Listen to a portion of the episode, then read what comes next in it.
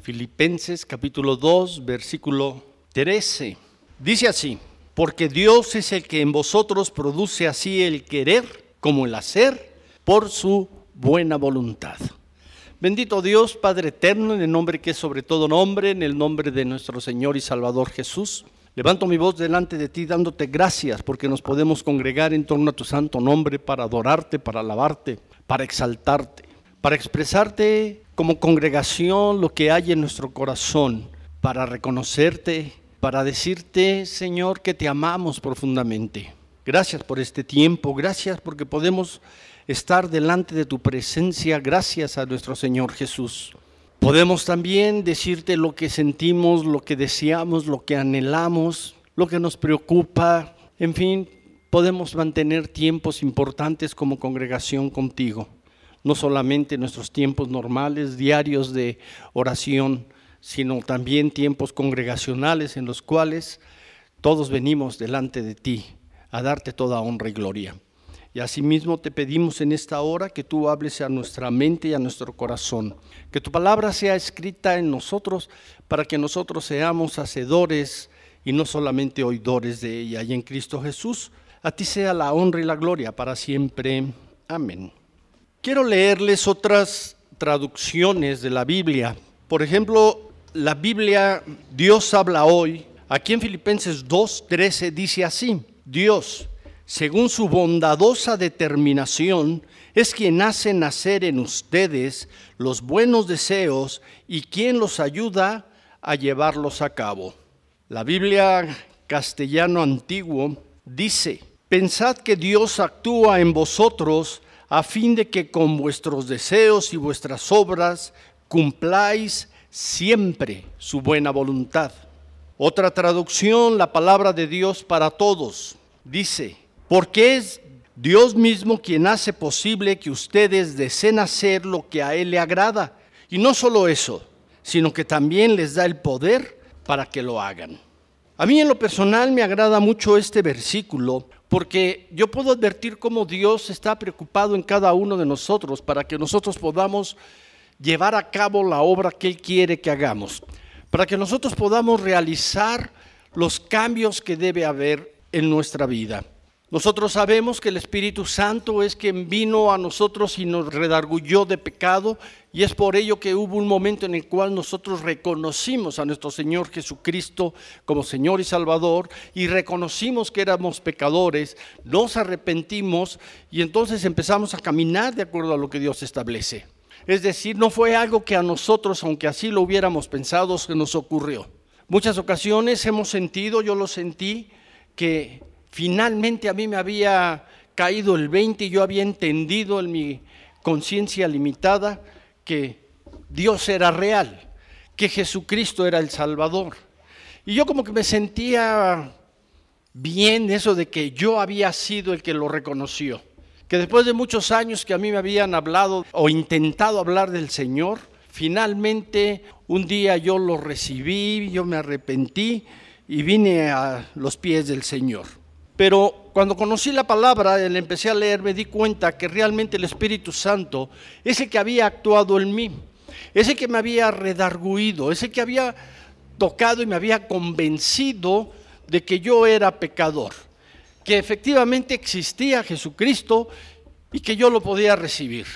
Es una obra que hace el Espíritu Santo maravillosa y que uno no se da cuenta, que uno no lo sabe. Uno cree que uno es el que lo determinó y uno dijo, ay, qué bueno soy, ya reconocí a Jesucristo. Y no, es el Espíritu Santo el que estuvo actuando hasta que uno sí dijo, ok, hago caso y sí, sí creo.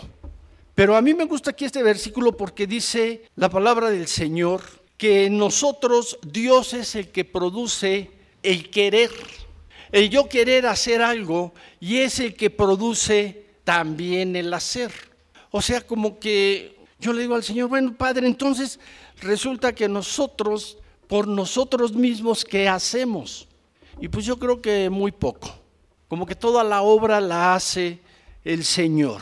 Muchas ocasiones yo he escuchado cristianos que decimos que efectivamente sí queremos obedecer a Dios. Sí queremos hacer lo que Él dice en su palabra. Sí queremos someternos a su voluntad. Vemos que la voluntad de Dios es buena y decimos, sí, sí la quiero llevar a cabo. Sí quiero cumplir exactamente con todo lo que aquí está establecido. Pero, pero, no lo podemos hacer. Porque en muchas ocasiones es más grande lo que nos jala el mundo o lo que nosotros queremos hacer que la voluntad de Dios, que la palabra de Dios.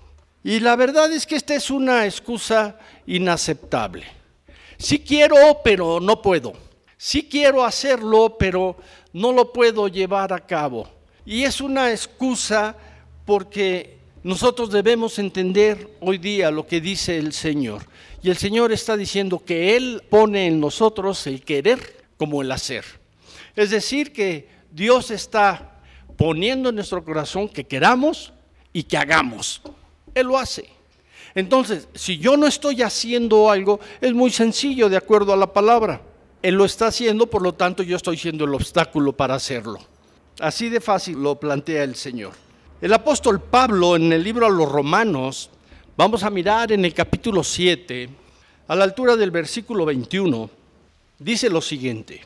Así que, queriendo yo hacer el bien, hallo esta ley, que el mal está en mí, porque según el hombre interior, me deleito en la ley de Dios, pero veo otra ley en mis miembros que se revela contra la ley de mi mente y que me lleva cautivo a la ley del pecado que está en mis miembros.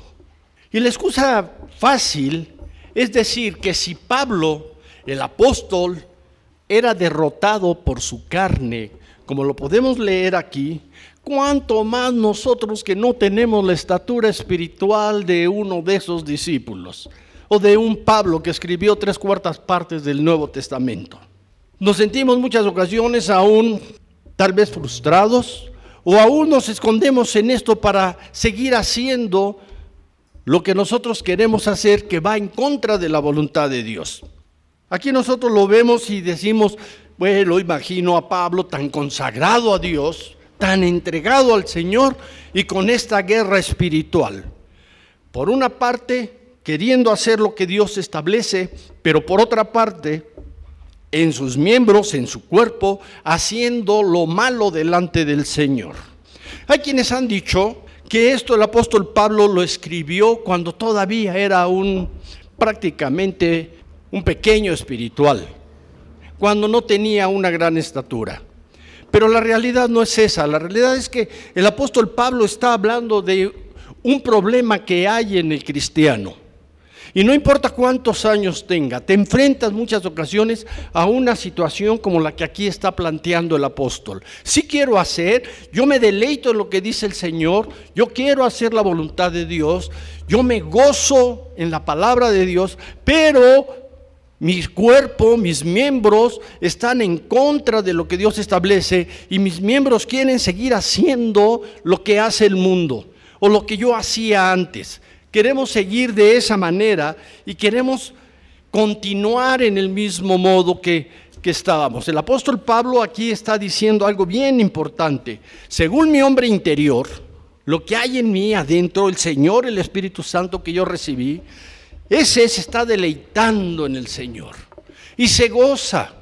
Y venimos a los servicios, estamos en tiempos importantes con el Señor, en comunión con Él, y nos gozamos con Él. Pero hay una ley, una ley carnal en mis propios miembros que me llevan a hacer lo indebido, que no hago lo que yo debo hacer. Y esto luego es muy normal, luego podemos advertir que nosotros mismos no nos comportamos de una manera correcta de acuerdo a la palabra de Dios en ciertos ámbitos, en ciertos lugares. Así somos. ¿Por qué? Porque hay un conflicto en nuestro interior entre las cosas de Dios y las cosas del mundo. Y ahí hay una lucha muy fuerte. Filipenses 2.13 nos lleva a un nuevo nivel espiritual.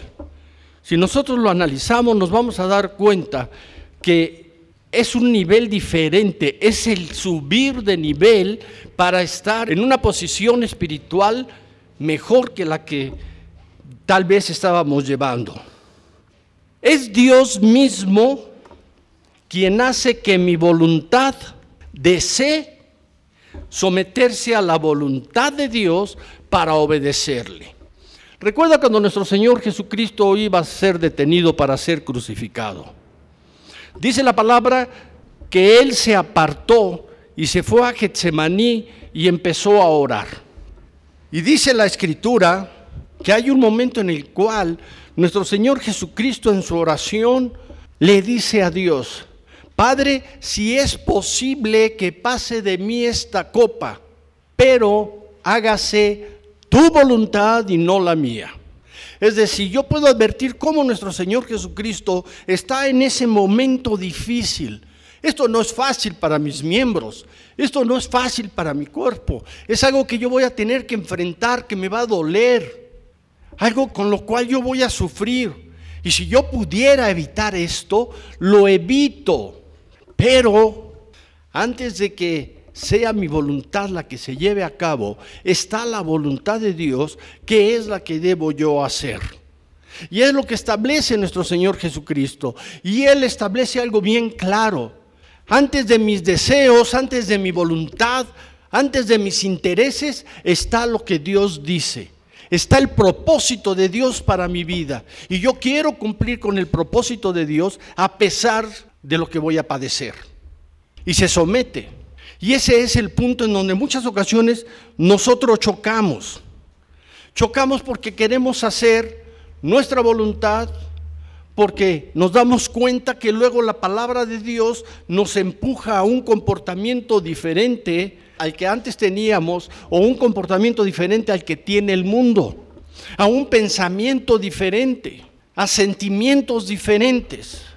La gente hoy día, los jóvenes que no conocen del Señor, para ellos es muy fácil y para todo el mundo, por ejemplo, tener relaciones sexuales. Ah, esto es normal. Es normal el tener relaciones sexuales. ¿Quién no las tiene? Ah, pues yo sí te digo quién no las tiene. Una persona que está entregada al Señor. Una persona que ama a Dios y que se deleita en hacer la voluntad de Dios. Así de sencillo. Ay, es que el tener relaciones sexuales es maravilloso. Sí, tal vez, pero para ello hay un orden establecido por el Señor en la palabra y me tengo que sujetar a esto que establece el Señor. Entonces, mientras que voy a sufrir, pues sí. Ora, se lleno de la presencia del Señor, se lleno de la plenitud del Espíritu Santo para que puedas caminar en santidad, para que no hagas lo indebido, para que no hagas conforme y el mundo o conforme ya has estado acostumbrado a hacer durante todos estos años. Hoy estamos conociendo la palabra de Dios, estamos aprendiendo cosas nuevas y en estas cosas nuevas está un cambio de pensamiento, un cambio de sentimiento y un cambio de nuestro actuar. Y esto es lo que dice Filipenses, el apóstol Pablo. Lo que yo tengo que hacer es algo muy sencillo. Entender que Dios está poniendo en mi voluntad el deseo. Ah, yo quiero hacer, sí, pero también está poniendo el hacer. El que yo lo haga también Dios lo pone para que yo lo lleve a cabo. Y todo lo que nosotros encontramos en el Nuevo Testamento tiene una base en el Antiguo Testamento. Por ejemplo, vamos a mirar en Jeremías capítulo 31, versículo 33. Dice así, pero este es el pacto que haré con la casa de Israel después de aquellos días, dice Jehová. Daré mi ley en su mente y la escribiré en su corazón y yo seré a ellos por Dios y ellos me serán por pueblo. Es decir, Dios está diciendo que su palabra la va a poner en nuestra mente y la va a escribir en nuestro corazón. ¿Para qué? Para que por una parte yo tenga la voluntad de querer hacer y por otra parte lo pueda llevar a cabo. Para que yo tenga tanto el querer como el hacer. Es lo que está diciendo el Señor aquí en Jeremías. Voy a cambiar su corazón y yo pondré mi ley en sus mentes. ¿Por qué podemos hacer la ley de Dios? Por una razón, porque la amamos. Porque Dios la está escribiendo en nuestro pensamiento y en nuestro corazón. Él la está poniendo ahí para que nosotros la podamos cumplir. Si Él no la pone, si Él no actúa, no lo podemos hacer. Trataremos, pero no lo lograremos. Lo haremos en apariencia muchas veces, como lo hacían los fariseos, como lo que dijo nuestro Señor Jesucristo, que acusó a los fariseos, a los escribas, a los fariseos, a sacerdotes, que por un lado mostraban una apariencia, pero en realidad eran ellos diferentes, no hacían lo que decían. Las cargas que le ponían al pueblo, ellos no las llevaban a cabo, ellos actuaban diferente. Y lo que hoy el Señor quiere es que nosotros pensemos y actuemos conforme a su propósito, conforme a su voluntad. Vamos al libro de los Hebreos, al capítulo 13, versículos 20 y 21. Dice así, y el Dios de paz que resucitó de los muertos a nuestro Señor Jesucristo, el gran pastor de las ovejas, por la sangre del pacto eterno, os haga aptos en toda obra buena para que hagáis su voluntad, haciendo Él en vosotros lo que es agradable delante de Él por Jesucristo, al cual sea la gloria por los siglos de los siglos. Amén. Es decir, Dios está actuando y dice el escritor a los hebreos esto muy sencillo. Dios te va a hacer a ti apto, te hace apto en toda obra buena. ¿Para qué? Para que tú hagas la voluntad de Dios. Que tu voluntad esté en su voluntad, para que esté esa unidad, esa coordinación, esa aceptación de su voluntad y yo pueda hacer lo que Él establece. Si Dios no lo pone, nosotros no lo vamos a llevar a cabo. La gente va a decir, ay, este, es que es muy difícil. Ser cristiano es muy difícil. Y sí, la gente tiene razón y con nuestras propias fuerzas no lo podemos cumplir.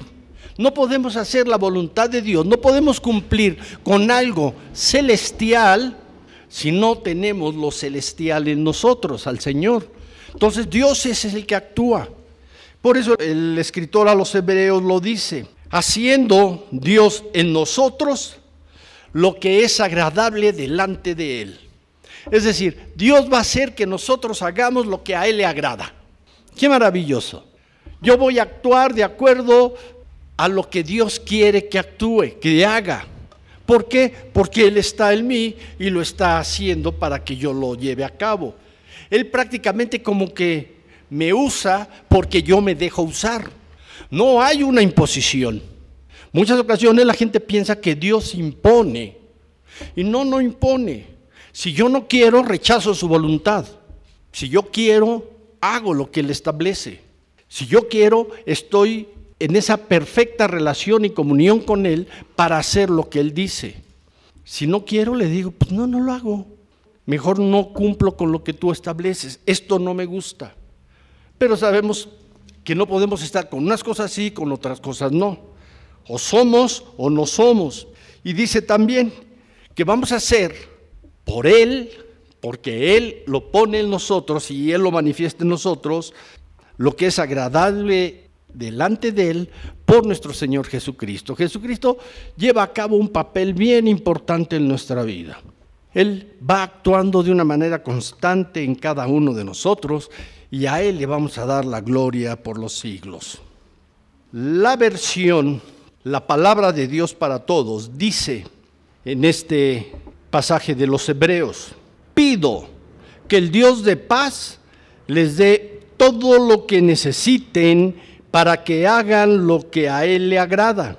Él levantó de los muertos por medio de la sangre del pacto eterno a nuestro Señor Jesús el gran pastor de las ovejas. Pido también que Dios haga en nuestra vida lo que Él quiera y que lo haga a través de Jesucristo, que se dé honor a Jesús por toda la eternidad. Así sea. Son traducciones que en muchas ocasiones nos hablan con mayor claridad nos dejan más claro cuáles son los propósitos de Dios en nosotros, qué es lo que Dios quiere hacer en nosotros. Y aquí lo dice de una manera bastante clara. El Señor lo está poniendo, Él está actuando, Él está haciendo para que nosotros hagamos lo que a Él le gusta. Qué maravilloso. Él se toma todo el tiempo que nosotros necesitamos para guiarnos de una manera correcta. ¿Cómo puedo yo agradar a Dios? oro al Señor y que lo haga en mí. Y voy a agradarlo en lo que Él quiera. Por eso Filipenses 2.13 dice que Dios pone el querer como el hacer. Las dos cosas. Porque si Él pusiera nada más el querer, ¿qué es el querer? Querer, dice el diccionario, es tener la intención o el deseo de poseer o lograr algo.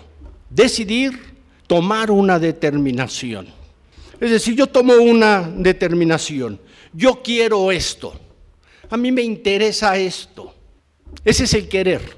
Pero nos podemos quedar con el querer y nunca llevarlo a cabo. Ah, es que yo quiero trabajar y nunca trabajar. Es que yo quiero irme de vacaciones, pues sí, pero igual no voy a ir porque no estoy haciendo lo que tengo que hacer para poderlo llevar a cabo. El querer es muy sencillo y cualquiera de nosotros y toda la humanidad quiere hacer cosas, pero todas esas cosas se quedan atoradas en un momento determinado, por las razones que sean. Aquí la palabra de Dios está diciendo que el Señor pone el querer. Ah, es que ahora yo quiero hacer la voluntad de Dios. ¿Por qué la quiero hacer? Porque Dios está poniendo en nosotros el querer hacer la voluntad de Dios. El querer cumplir con lo que Dios establece. El querer cumplir con los mandamientos, con los estatutos, con los decretos, con todo lo que dice Dios. Yo lo quiero hacer. Pero en nuestra humanidad nos podemos quedar ahí. Ah, si yo quiero, pero no puedo. Ah, yo quiero venir y apoyar a los desayunos. Sí, pero es muy temprano, no puedo. Es fácil.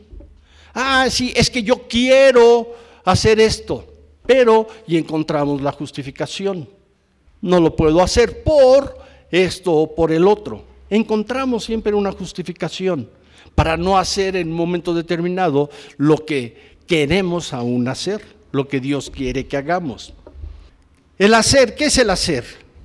Lo sabemos, el realizar algo, el llevar a cabo algo. Eso es el hacer. Entonces Dios pone el deseo que nosotros queramos hacer. Ah, pero también va a poner que lo hagamos. Yo quiero venir a los desayunos. Y entonces el Señor toca nuestro corazón y pone el hacer. Hay que levantarse temprano o hay que apurarse. No hay problema, yo lo hago. Y lo hacemos. ¿Por qué? Porque Dios está poniendo el hacer. Tanto el querer como el hacer. Cuando estas dos cosas se juntan, nosotros estamos en la posibilidad de querer hacer la voluntad de Dios y de llevarla a cabo. Sencillo. En el querer está implicada nuestra voluntad. Sí, yo quiero, por mi voluntad, está el deseo de lograr algo, de hacer algo. Pero con el puro desear no se cumplen las cosas. Con el puro desear no las llevo a cabo. Muchas ocasiones decimos, bueno, es que la verdad, con la intención basta. No, no basta con la intención necesitamos llevarlo a cabo. Ah, yo me iba a levantar temprano. Con la intención basta, no lo hice. No, no basta con la intención. Ay, amor, fíjate que te iba a llevar a cenar y ya no pude. Lo siento, pues que con la intención basta. Fue tu cumpleaños, te iba a hacer un regalo maravilloso. Quise hacerte un regalo, pero no pude. Pero yo sé que eres tan linda que con la intención basta. No basta. Nunca va a bastar con la intención. Es que tuve un buen deseo. Llévalo a cabo. Porque con la intención no basta. Tenemos que actuar, tenemos que hacer.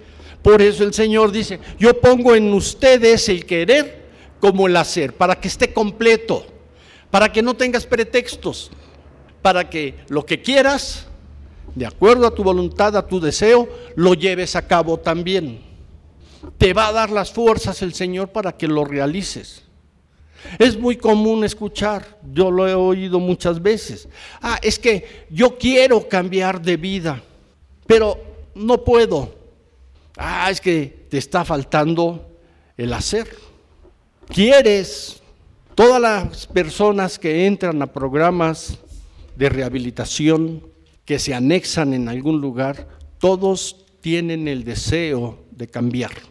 Todos tienen el deseo de dejar lo que están haciendo para hacer algo diferente. ¿Por qué no lo logran? Porque les está faltando algo. Les está faltando Dios que les dé la fuerza para hacerlo, que les dé la voluntad firme para llevarlo a cabo. Eso falta. Por eso podemos encontrar que la gente deja de ir a los programas de rehabilitación. Ah, es que ya me cansé, ya para qué. ¿Qué debo hacer si mis pensamientos son contrarios a los pensamientos de Dios? Porque también nos encontramos con eso. Yo puedo tener un pensamiento contrario al pensamiento de Dios. Vamos a ver en el libro a los Efesios, en el capítulo 4, a la altura de los versículos 22 y 23. Dice así, en cuanto a la pasada manera de vivir, despojaos del viejo hombre que está viciado conforme a los deseos engañosos y renovaos en el espíritu de vuestra mente. Es decir, nosotros aprendimos una forma de vivir en el mundo. Nos enseñaron esta forma. Lo más probable es que nuestros padres aprendieron esta forma y nos enseñaron esta forma. Y la gente que estaba a nuestro alrededor siempre se comportó de un modo de acuerdo al mundo. Yo tenía, dice la, la palabra, una forma de vivir. Hoy que conozco al Señor, hoy que le reconozco, que conozco su palabra, entonces de esa forma de vivir yo me tengo que despojar por completo. Como dice también el apóstol Pablo en el libro a los Romanos, en el capítulo 6. Necesitamos nosotros morir a nuestra vieja humanidad. Necesitamos sumergirnos, enterrarnos simbólicamente como murió nuestro Señor Jesús y nosotros lo hacemos en el bautismo. Ya estamos muertos. Es decir, nuestra vieja humanidad queda muerta. El problema luego es que no tenemos esa conciencia y resucitamos al muerto o no nos despojamos de plano de él. Seguimos haciendo lo que nosotros éramos sin entender que nos tenemos que despojar de todo lo que éramos, porque todo lo que éramos, porque todo lo del mundo, dice la Escritura, está viciado. Todo. No hay nada en el mundo que no esté viciado. Todo está viciado. Y está viciado conforme y los deseos engañosos. Todos los placeres son deseos engañosos. La corrupción, el robo, todo lo que nosotros vemos a diario en el mundo son deseos engañosos que no nos van a llevar en ningún momento a la presencia de Dios. Jamás. Son deseos engañosos que nosotros debemos desechar. Esto no significa que nosotros debemos de tratar de cambiar al mundo. Nosotros lo primero que tenemos que hacer es establecer el reino de Dios en nuestra vida. Si alguien quiere seguir viviendo como está viviendo, que siga viviendo. Esa es su decisión. Nosotros tomamos hoy una decisión diferente a la del mundo y es una decisión en la cual yo quiero hacer conforme la voluntad de Dios y no más conforme los deseos engañosos del mundo. Ya los voy a desechar. Ya tengo que morir a todo ello. Tengo que despojarme de ese viejo hombre. Genio y figura hasta la sepultura. No es cierto. En Cristo no es cierto. En Cristo muere la persona que yo era. No hay más. Y dice aquí en el versículo 23, y renovaos en el espíritu de vuestra mente. Es decir, en nuestra mente tiene que haber una renovación constante, permanente. No nos podemos detener, siempre tenemos que estar avanzando, siempre tenemos que caminar cambiando nuestra mente. ¿Cómo vamos a cambiar la mente? ¿Cómo vamos a cambiar los pensamientos? ¿Cómo vamos a cambiar los sentimientos? conociendo la palabra de Dios, sabiendo lo que dice, sujetándonos a lo que dice, amando la palabra para recibir de ella lo que está establecido, para llevarla a cabo, para saber qué es hoy lo que le agrada al Señor y qué no le agrada. ¿Qué puedo yo hacer? Yo trato de agradar a Dios. No se trata nada más de a ver qué le saco yo a Dios. Se trata de ¿Cómo puedo agradar el corazón de Dios? ¿Qué pensamiento debo tener?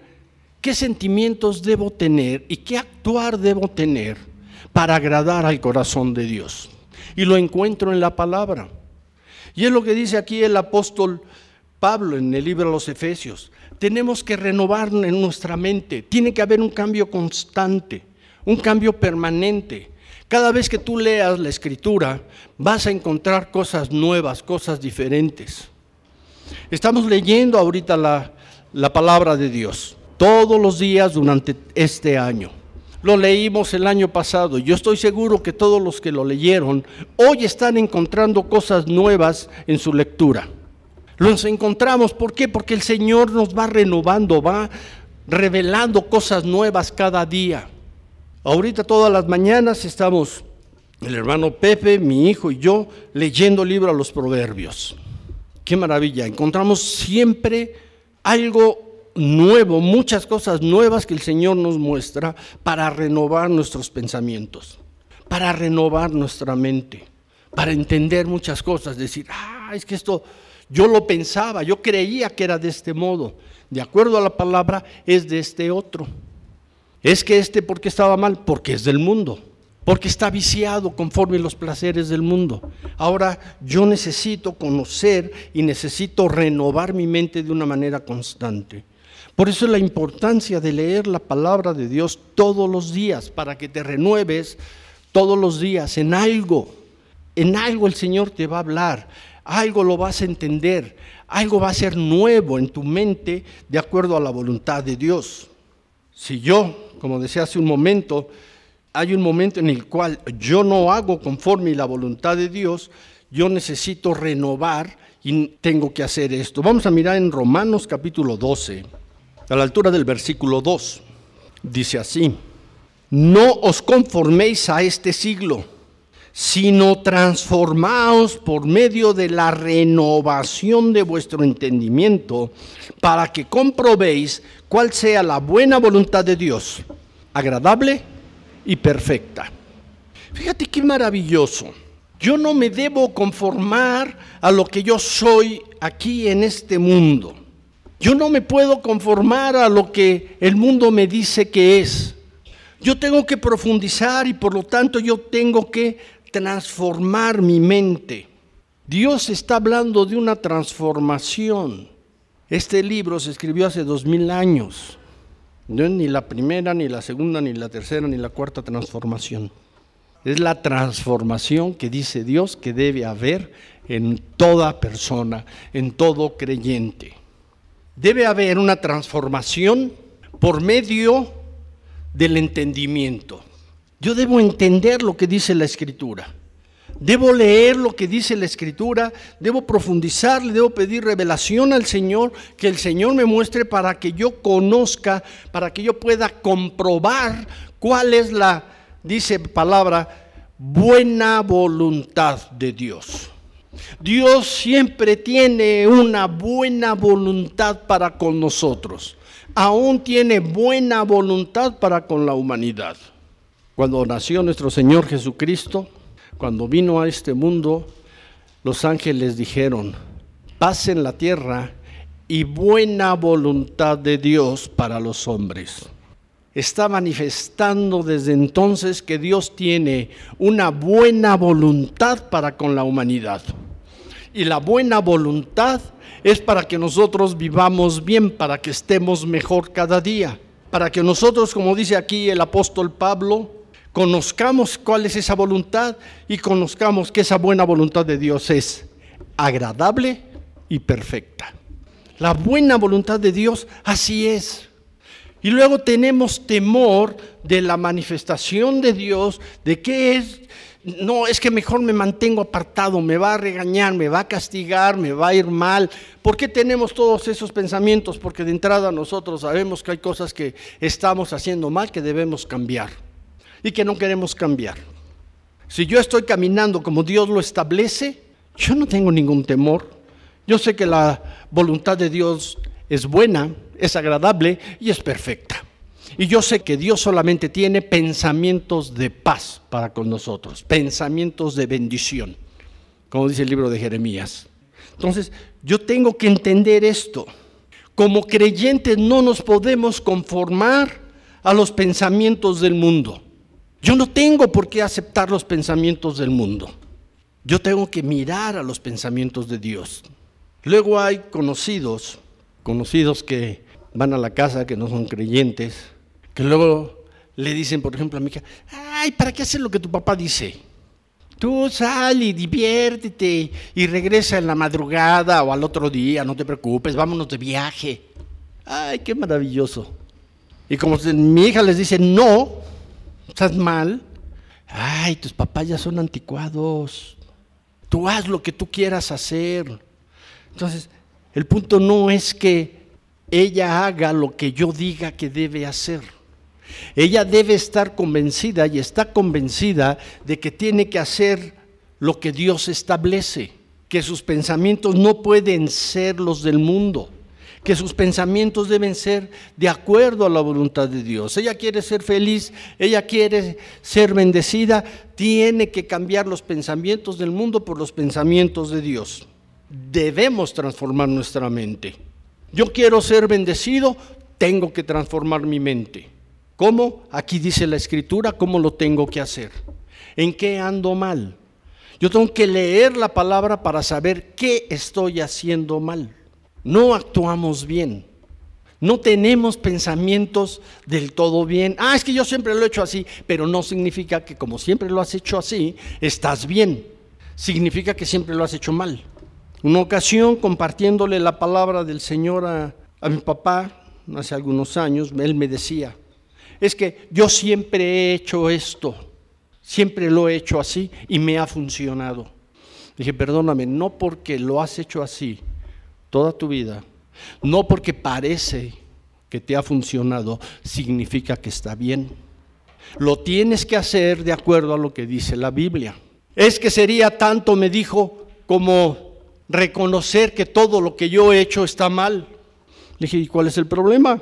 Qué bueno que te estás dando cuenta que hay cosas que están mal de acuerdo a la voluntad de Dios y ahora las encamines a como dice el Señor.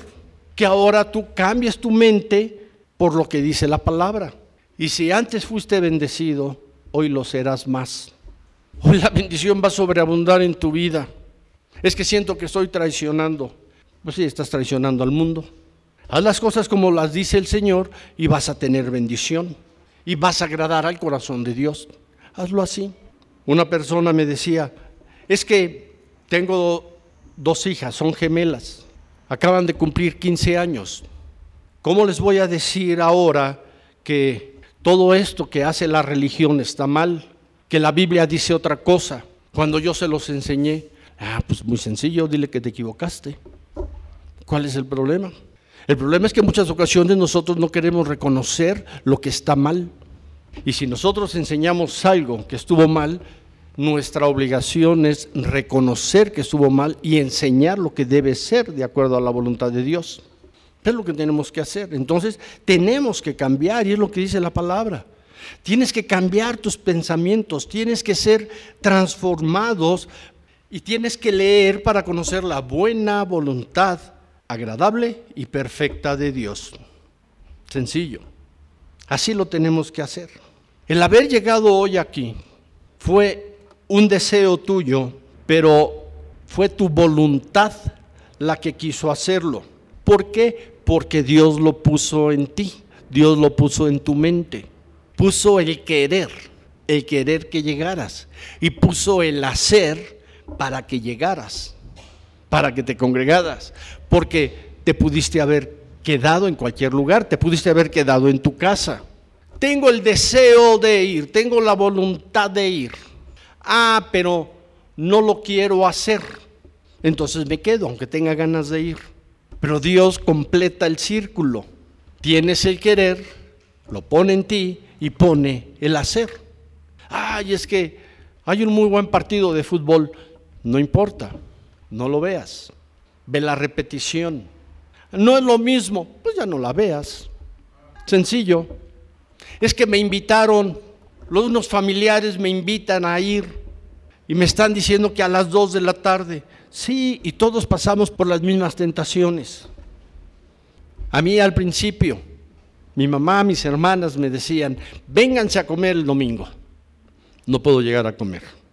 Ustedes coman y nosotros llegamos en la tarde al recalentado. No hay ningún problema. Y como no lo aceptábamos, llegó el momento en que no nos invitaban. Y tenemos muchos años que ellos saben que no cuentan con nosotros si tenemos alguna actividad de la iglesia. Sencillo. Al principio nos cuesta trabajo algunas cosas, pero después conforme las hacemos es muy fácil. Ya no hay objeción, ya no hay trabas, ya no hay nada que impida que nosotros hagamos lo que dice el Señor. El haber llegado aquí, te insisto, es primero porque en tu voluntad estaba el querer, estaba el deseo. Y Dios puso además el hacer. Por eso llegaste. Porque hay quienes no vinieron por una razón muy sencilla. Porque tal vez tenían el deseo, tenían el querer, pero no hicieron caso al hacer. Entonces tenemos que tomar decisiones y tenemos que buscar hacer la voluntad de Dios. Dios está actuando en ti. Porque Dios quiere que tú seas bendecido y que tú conozcas todo lo que dice la palabra y que tu mente sea completamente transformada.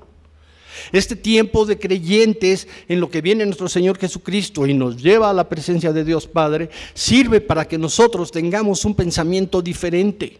Siempre he dicho, imagina que una persona no cambia su pensamiento, un ratero que no cambie su pensamiento. Imagina a ese ratero llegando a la nueva Jerusalén en el cielo, en donde las calles son de oro. No, pues va a buscar a ver cómo le rompe un pedazo. Algo va a hacer, algo se le va a ocurrir. Tiene que haber cambios. Dios nos quiere llevar a una ciudad perfecta, en donde nosotros necesitamos una mentalidad diferente y está establecida en la Biblia.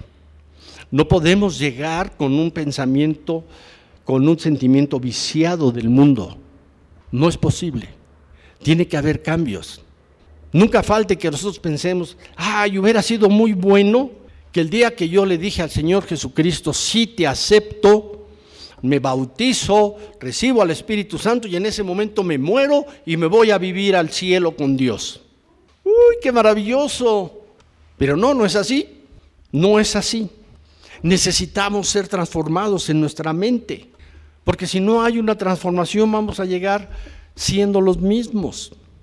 Hace muchos años, yo recuerdo, yo apenas había entrado al periódico Excelsior como periodista, y a unos pepenadores les dieron una colonia, los llevaron a vivir a una colonia, una colonia muy bonita, nueva, casas de un piso como las de interés social, no grandes, todas tenían su jardín, jardín trasero, jardín delantero. Muy bonitos lugares, llevaron a esta gente a vivir ahí. Al mes, esa colonia tenía viviendo gallinas, puercos, cabras, chivos, vacas, había de todo en los jardines. Más tiempo y las casas estaban semidestruidas porque en algunos ya habían quitado los muebles del baño y los habían vendido. En pocos meses esa colonia era un desastre, no valía nada, las casas eran una porquería. ¿Por qué? Porque llevaron a un lugar a gente que no les transformaron su mente. Siguieron siendo lo mismo, no hubo cambios, por lo tanto ellos llegaron a un lugar, a habitar un lugar con un pensamiento contaminado, con un pensamiento viciado, con actitudes que no eran las correctas. Y eso fue lo que sucedió y en eso convirtieron una colonia nueva, en unos meses. Necesitamos ser transformados. Tiene que haber cambios en nuestra mente. Luego seguimos siendo los mismos mundanos. ¿Por qué? porque no queremos ser transformados.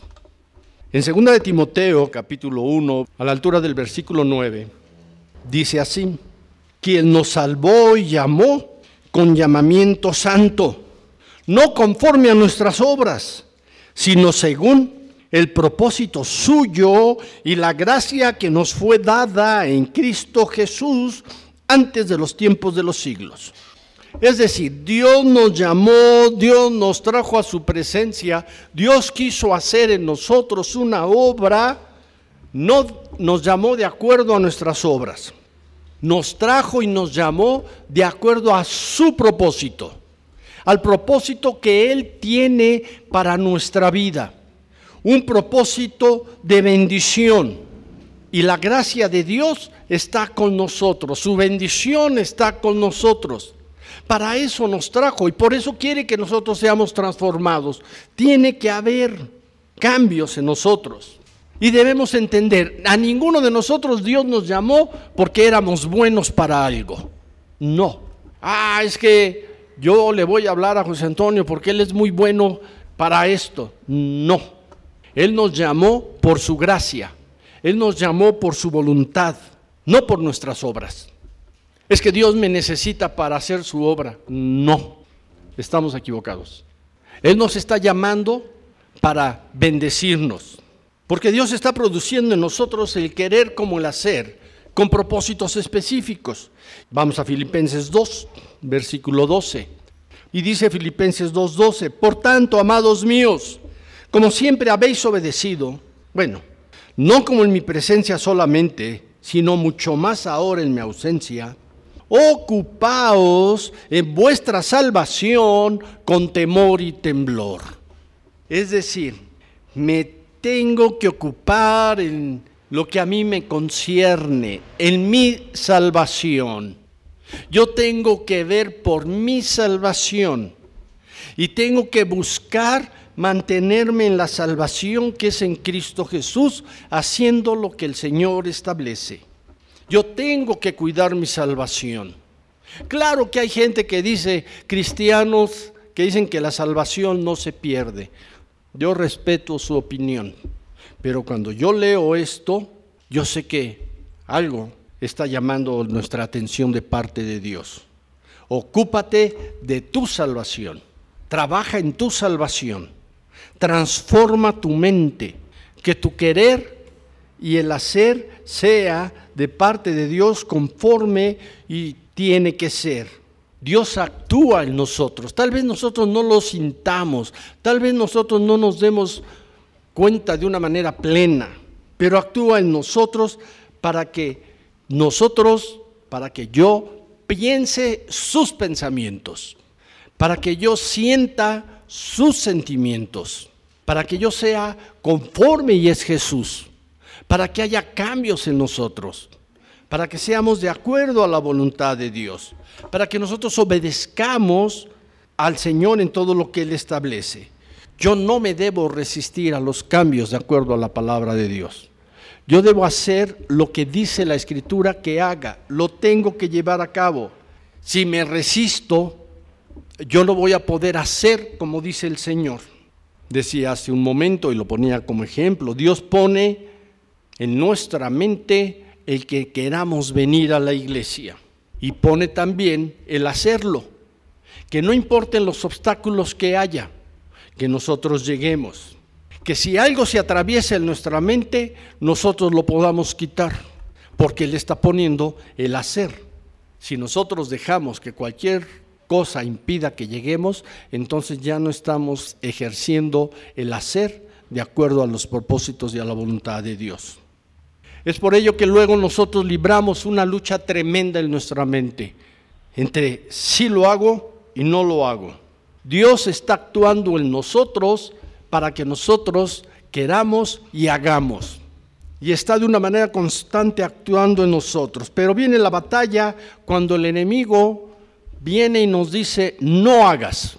Cuando mis miembros me dicen, no lo lleves a cabo, no cumplas con esto.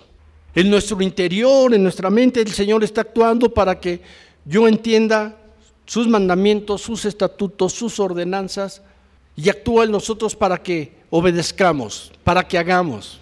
Pero el enemigo nunca va a querer que nosotros hagamos lo que Dios establece y por lo tanto siempre va a estar presionando y atacando para que no cumplamos con lo que dice el Señor. Va a estar atacando en nuestra carne para que nosotros hagamos las cosas conforme los deseos engañosos del mundo. Para que hagamos aún como nosotros ya no debemos hacer, o como tal vez nunca hicimos, pero que alguien, viene y nos sonsaca. Haz esto, vamos, no hay problema. ¿Qué pasa si no vas? No pasa nada. Y entonces no venimos a la reunión, no venimos al evento, no cumplimos con algo y vemos que no pasó nada. Y sí es cierto, no pasa nada. Y la segunda vez se nos hace más fácil. Y una tercera vez se nos hace muchísimo más fácil. Y dejamos de cumplir y empezamos a dejar que el enemigo vaya ganando terreno para llevarnos a la situación en la que antes nos encontrábamos y no tengamos la salvación y no estemos cuidando con temor y temblor nuestra salvación. En Gálatas capítulo 5 versículos 16 y 17 dice así, digo pues, andad en el espíritu y no satisfagáis los deseos de la carne. Es decir, está haciendo aquí de una manera bien clara la diferencia entre las cosas del espíritu en donde el apóstol Pablo también lo manifestó allá en el libro a los romanos, que el hombre interior es el que quiere hacer las cosas conforme la voluntad de Dios. ¿Por qué? Porque en nuestro interior está el Espíritu, el cual nos ha llenado y nos llena de su presencia.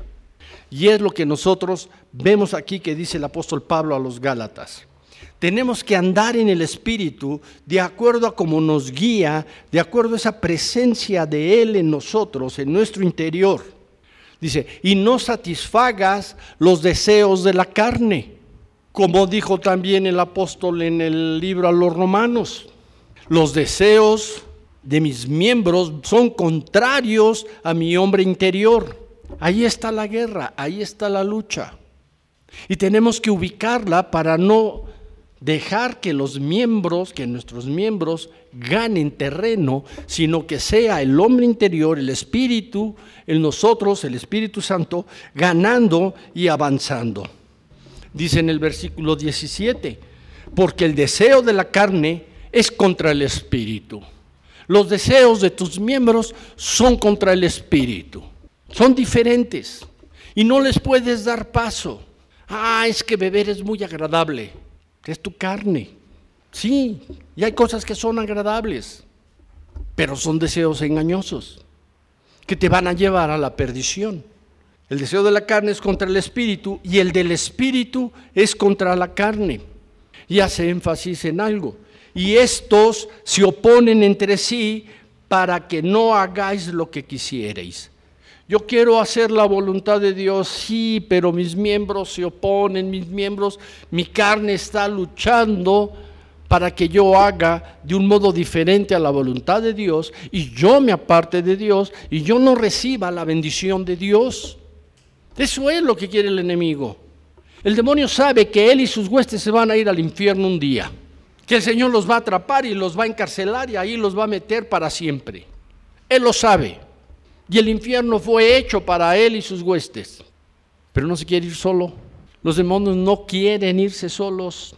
Se quieren llevar a la humanidad. A toda. Y aún quieren que los hijos de Dios dejen al Señor, que lo dejemos y nos vayamos con Él y que nos vayamos con Él al infierno. Eso es lo que Él quiere. Entonces, dice el apóstol, no tiene por qué haber ese pleito, esa lucha entre unos y otros tiene que ser diferente. No hagas lo que tú quieras, lo que tus miembros quieran. No hagas conforme y la carne. Haz de acuerdo al Espíritu. Ora y llénate de la presencia de Dios. Llénate del Señor. Con el Señor estamos juntamente crucificados y justificados. Lo mismo que nosotros vivimos ahora, nuestro Señor Jesucristo lo vivió. Los mismos sentimientos y los mismos pensamientos que pasan por nuestra mente pasaron en un momento por nuestro Señor Jesús y Él le dio el lugar al Espíritu y no cayó en la tentación de la carne. Es lo que el Señor quiere que hagamos, que caminemos de acuerdo a su propósito, de acuerdo a su voluntad y que en nosotros permanezca el querer como el hacer lo que Dios establece. Es lo que quiere. Y esto va a permitir que nosotros seamos fortalecidos y cuidemos nuestra salvación con temor y temblor. Cierra tus ojos. Bendito Dios, Padre eterno, en el nombre de Jesús, nombre que es sobre todo nombre. Levanto delante de tu presencia a este pueblo pidiéndote que tú los fortalezcas, que tú los afirmes, que tu gloria resplandezca en cada uno de ellos. Que como dice tu palabra, tú pongas en su mente y en su corazón tu palabra para que seamos todos hacedores de ella y no solamente oidores para que podamos caminar de acuerdo a lo que tú señalas y tu gloria resplandezca en nosotros y aún nosotros seamos gratos delante de ti. Gracias Padre por tu palabra, por tu bendición, y a ti sea la honra y la gloria por la eternidad. Amén. Bienvenidos a Instituto Levantaré. Disfruta el mensaje de esta semana.